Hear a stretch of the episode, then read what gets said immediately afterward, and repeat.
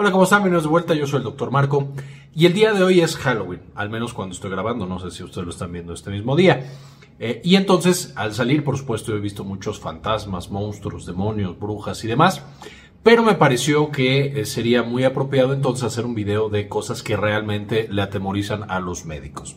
Y el día de hoy, aprovechando un nuevo reporte de la Organización Mundial de la Salud, que les voy a dejar en el enlace o en la descripción del video, vamos a platicar de los cinco hongos que más atemorizan a los doctores. Que cuando tú los ves realmente te preocupa y temes que algo muy malo esté por pasar. Entonces vamos a ver los cinco hongos más peligrosos, más mortales y que más asustan a los médicos.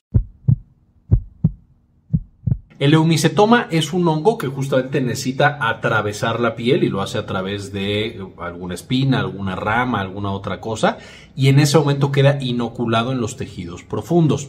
El gran problema es que de ahí este eumicetoma empieza a crecer, justamente puede causar deformidad importante y de hecho el 40% de los pacientes van a requerir una amputación de la extremidad en la que justamente está creciendo este hongo.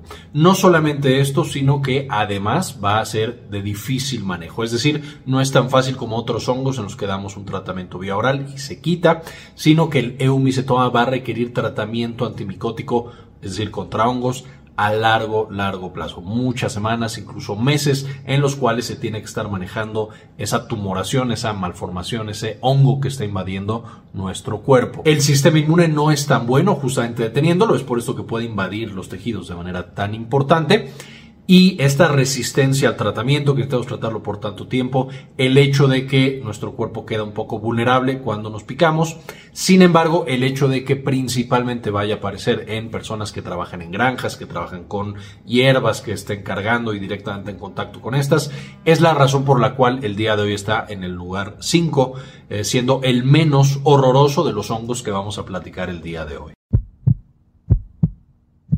El histoplasma, antes conocido como histoplasma capsulatum, ahora SPP, que es decir, una, una diversa cantidad de especies de histoplasma, va a ser nuestro hongo número 4.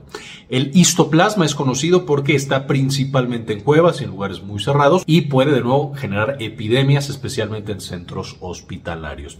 El histoplasma va a hacer tanto o va a generar infecciones tanto en pacientes eh, inmunocomprometidos, es decir, infecciones oportunistas, esto puede ser relativamente frecuente, pero también en pacientes sanos. De nuevo, el sistema inmune no es capaz de frenar este hongo de una manera tan adecuada. Una vez que nosotros tenemos eh, histoplasma, esta infección empieza en los pulmones, pero puede expandirse principalmente al cerebro y al sistema nervioso central.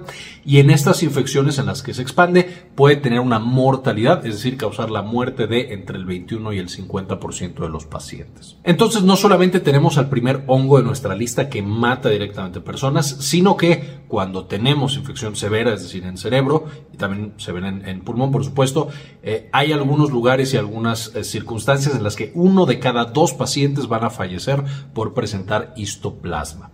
La gran ventaja es que el histoplasma es manejable con tratamiento antimicótico o antifúngico, es decir, para matar hongos. Y dentro de estos tratamientos tenemos a los azoles, cosas como ketoconazol, itraconazol, boriconazol, todos los azoles famosos. Y el histoplasma todavía no genera una resistencia tan importante a estos antimicóticos. Entonces es relativamente manejable, es decir, con el tratamiento adecuado, si lo detectamos a tiempo, la oportunidad de que las personas, especialmente las que no tienen inmunocompromiso, que su sistema inmune está trabajando de una manera adecuada, por supuesto es posible que tengan un mejor desenlace y que se recuperen de manera completa. Aspergillus fumigatus es el siguiente y este pertenece al grupo de mohos, es decir, hongos que están en el ambiente. Y como están en el ambiente, muchas personas, por supuesto, los respiramos constantemente. Este tipo de mohos son muy peligrosos, una vez más porque todos estamos expuestos, aunque afortunadamente nuestro sistema inmune es muy bueno manejándolo, es decir, la mayoría de las personas no van a tener problemas. Sin embargo, las personas que tienen problemas en su sistema inmunológico, ellas sí se pueden contagiar y puede ser una eh, infección bastante, bastante severa. Y aquí tenemos una gran variedad de pacientes, pacientes hospitalizados, pacientes que tienen cáncer, especialmente de la sangre, pacientes diabéticos mal controlados, pacientes que están tomando inmunosupresores, etcétera, etcétera.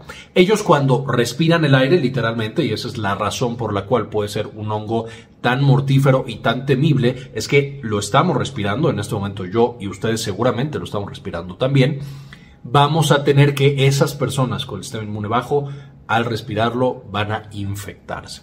Dentro de las buenas noticias no se transmite de un humano a otro. Cuando aparece en ciertos sitios, especialmente en hospitales que tienen zonas que están en construcción o remodelación, puede ser un gran problema porque una gran cantidad de pacientes dentro de ese mismo hospital se llegan a contagiar. Dentro de este grupo de pacientes que se contagian, y que es una infección oportunista en ellos, la mortalidad puede ir de 44 hasta el 88%. Es decir, de cada 10 pacientes que se infectan, 8 estarían falleciendo, casi 9 por haber contagiado o haber contraído esta infección tan severa en ellos. Ahora, dentro de las buenas noticias, se puede prevenir esta infección y entonces en los pacientes que va a haber un trasplante de órganos, que vamos a dar una quimioterapia, que vamos a empezar medicamento inmunosupresor y que vemos cómo el sistema inmune empieza a bajar, también típico en pacientes con VIH que estamos viendo cómo bajan en ese momento sus linfocitos, se puede dar tratamiento profiláctico. Es decir, damos azoles, de nuevo ketoconazol y traconazol, por supuesto hay unos especiales para aspergillus y a unas dosis específicas dependiendo del paciente. Ese paciente que tiene el medicamento prevenimos que vayan a tener la infección y entonces logramos que se salven porque no se contagiaron, no tienen esas mortalidades tan tan altas por la infección eh, de aspergillus. Sin embargo, la pequeña desventaja que va creciendo es que Aspergillus está rápidamente desarrollando resistencia a esos antimicóticos. En este momento no hay tanta resistencia, ya existe un poco, pero no hay tanta. La mayoría de los pacientes responden bien a la profilaxis y no se infectan con aspergillus. Sin embargo, por supuesto, conforme pasa el tiempo, cada vez tenemos más resistencia y, como podrán imaginarse, no hay demasiados antimicóticos nuevos que estén saliendo al mercado para proteger a esos pacientes en los que aspergillus ya tiene resistencia. Es por esto, debido a que tenemos profilaxis, que todavía funciona la profilaxis y que podamos un poco saber a qué pacientes le van a dar, eh, que Aspergillus es solamente el número 3 de nuestra lista. Evidentemente, cuando hay muchos más pacientes con inmunosupresión, por ejemplo, algo que pasó con eh, la pandemia de COVID, que de pronto muchos pacientes después de tener COVID, especialmente si han estado hospitalizados o en terapia, empezaron a desarrollar ese hongo negro, que no es el mismo que Aspergillus, pero cuando tenemos muchos pacientes que aparecen inmunosuprimidos, nos da más miedo justamente hongos como Aspergillus. Por supuesto, la cándida es un hongo extremadamente importante que ya hemos revisado con más detalle en el canal en la parte de arriba. Eh, dentro de los que más nos preocupan de cándida, es tan importante que tenemos tres cándidas diferentes que cada una tendría un espacio o debería tener un espacio en esta lista, sin embargo los vamos a juntar para que sea más sencillo. Hasta abajo, Candida glabrata, que es una de las que está apareciendo, es la segunda candidiasis más frecuente. En número 2 dentro de este apartado de 2, Candida albicans, que es la más frecuente, pero incluso peor que Candida albicans en cuanto a infecciones que nos dan miedo, es la Candida auris. La cándida, por supuesto, todas las especies de cándida o la mayoría de las especies de cándida son comensales dentro de nuestro cuerpo. Es decir, todos los que están viendo este video tienen dentro de su cuerpo cándida en algún sitio. Y esta cándida justamente nuestro sistema inmune y los otros microbios que ven en nuestro cuerpo la mantienen a raya y entonces no avanza demasiado. Sin embargo, cuando, de nuevo, baja nuestro sistema inmune o también cuando nuestro microbioma se ve alterado, este hongo cándida empieza a tomar cosas que no debería tomar, entonces empieza a generar una infección un poco más amplia. En la mayoría de los pacientes que tienen su sistema inmune de manera intacto, va a causar infecciones locales, especialmente en mucosas. Eh, sin embargo, en pacientes que tienen el sistema inmune alterado, eh, por supuesto, ya los hemos mencionado, va a ser una infección oportunista y puede causar desde una candidiasis localizada mucho más severa, hasta por supuesto una candidemia, es decir, cuando la cándida invade la sangre y finalmente una, una candidiasis invasiva, en la que va a tomar un órgano, puede ser el órgano que sea, y va a empezar directamente a destruirlo. La cándida, como está dentro de nuestro cuerpo, es complicado justamente erradicarla. Podemos tomar medicamento y después vuelve a aparecer. Es complicado también entonces que un paciente inmunosuprimido no tenga para nada cándida y por lo tanto siempre es un riesgo que nosotros tenemos en este grupo de pacientes y con los que constantemente los médicos que justamente atienden a pacientes inmunocomprometidos están preocupados y están constantemente eh, protegiendo o tratando de proteger a sus pacientes de ese tipo de infecciones. No solo eso, no hay una profilaxis, es decir, no hay algo que nosotros podamos dar para evitar que una candidiasis local se convierta en una candidiasis invasiva en pacientes inmunosuprimidos. No hay vacuna, por supuesto, y además la cándida, especialmente la cándida auris, ha estado rápidamente desarrollando resistencia a los antimicóticos o antifúngicos. De manera que en este momento es difícil de manejar, pero en algunos años va a ser básicamente imposible de manejar debido a que no va a haber ningún otro medicamento. Eh, algunas otras cándidas, cándida eh, albicans y cándida glabrata, todavía responden a soles. Cuando tenemos estas infecciones un poco más severas, tenemos las equinocandinas, que son medicamentos relativamente nuevos para este tipo justamente de hongos.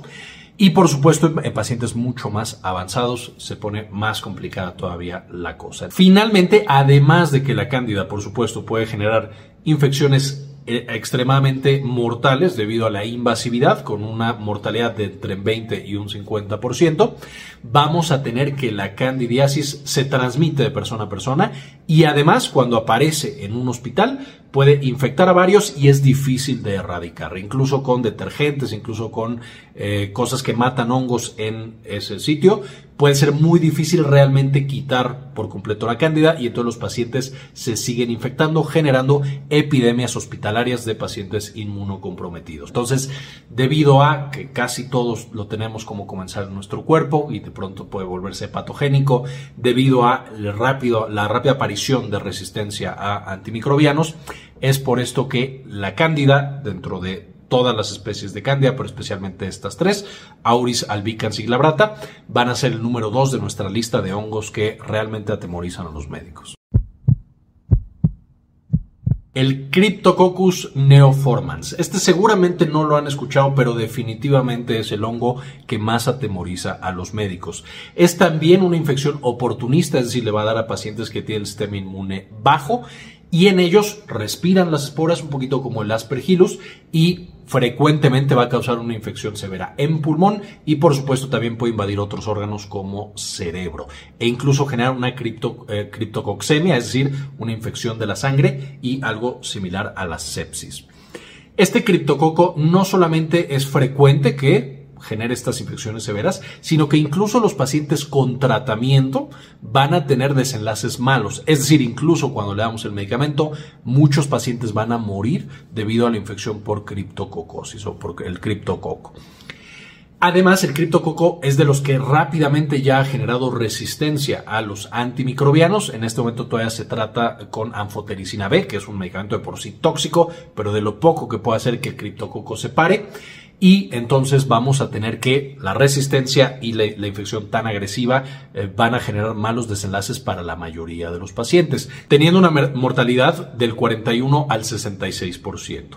Esto incluso quiero hacer eh, mucho hincapié cuando estamos recibiendo el tratamiento. Evidentemente el, tratamiento disminuye un poco la mortalidad, pero sigue siendo malo el desenlace, a diferencia de algunas de las otras infecciones fúngicas que hemos hablado en el pasado. Y además, muchas veces el tratamiento es difícil de conseguir. No es tan fácil como el ketoconazol que hay en todas las farmacias, casi casi del mundo o de muchos sitios. La anfotericina B, por supuesto, es más difícil de conseguir. Eh, y, por supuesto, eh, medicamentos más nuevos todavía no funcionan muy bien y son más difíciles de conseguir. El criptococo, como mencionaba, casi no se puede prevenir, entonces los pacientes están en riesgo.